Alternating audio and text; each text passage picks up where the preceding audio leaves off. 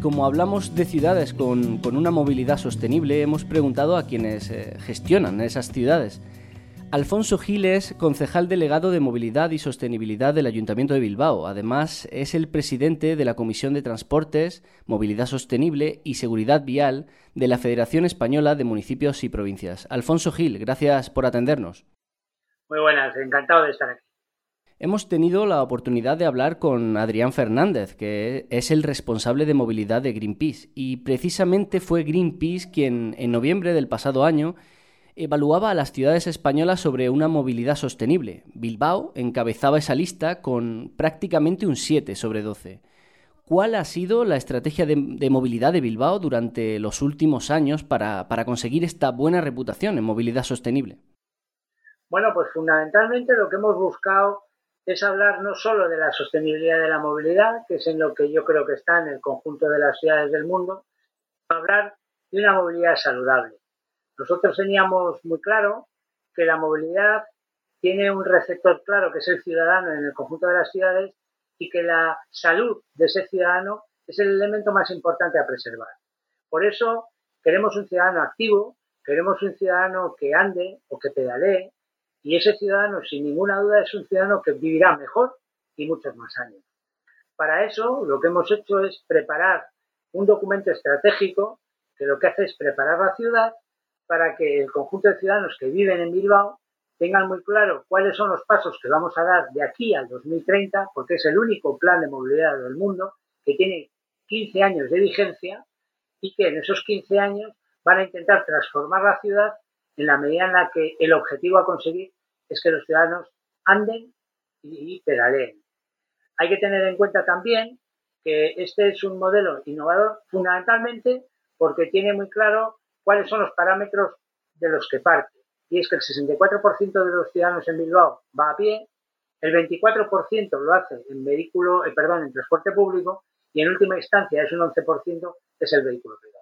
Claro, eh, ustedes están llevando ya a cabo medidas de urgencia, como, como cerrar al tráfico, eh, al menos durante los fines de semana, diversas calles para que ciudadanos y ciudadanas puedan pasear respetando la distancia de seguridad pero, pero estamos seguros de que este no era el plan. Es un poco lo que comentabas ahora. ¿Cuál era el plan para, para los próximos años, pero sobre todo, de qué modo esta crisis del coronavirus ha alterado esos planes de movilidad?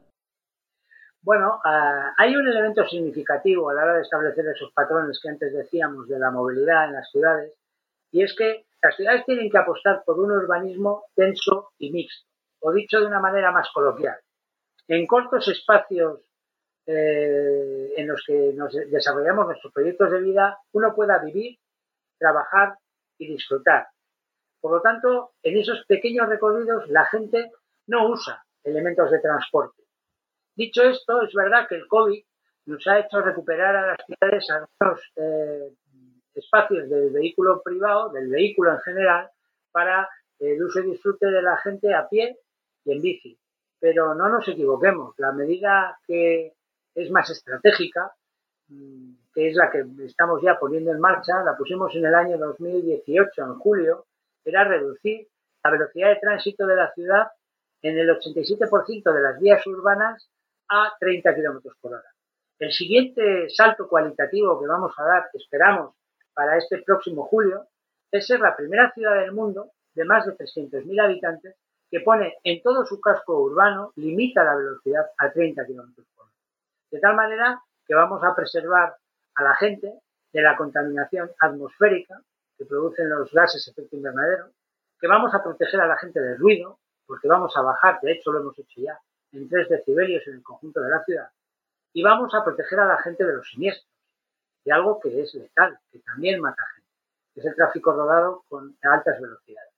Claro, eh, hablamos de una ciudad, Bilbao, eh, cuyos, cuyos índices apuntan a que su sensibilización por una movilidad de este tipo ya existía antes de esta crisis, eh, también con todo lo que nos comenta ahora. Pero, pero ¿cree usted que en general las administraciones han captado ese mensaje que deja sobre todo esta crisis sobre la importancia de planear pensando quizá más en el peatón?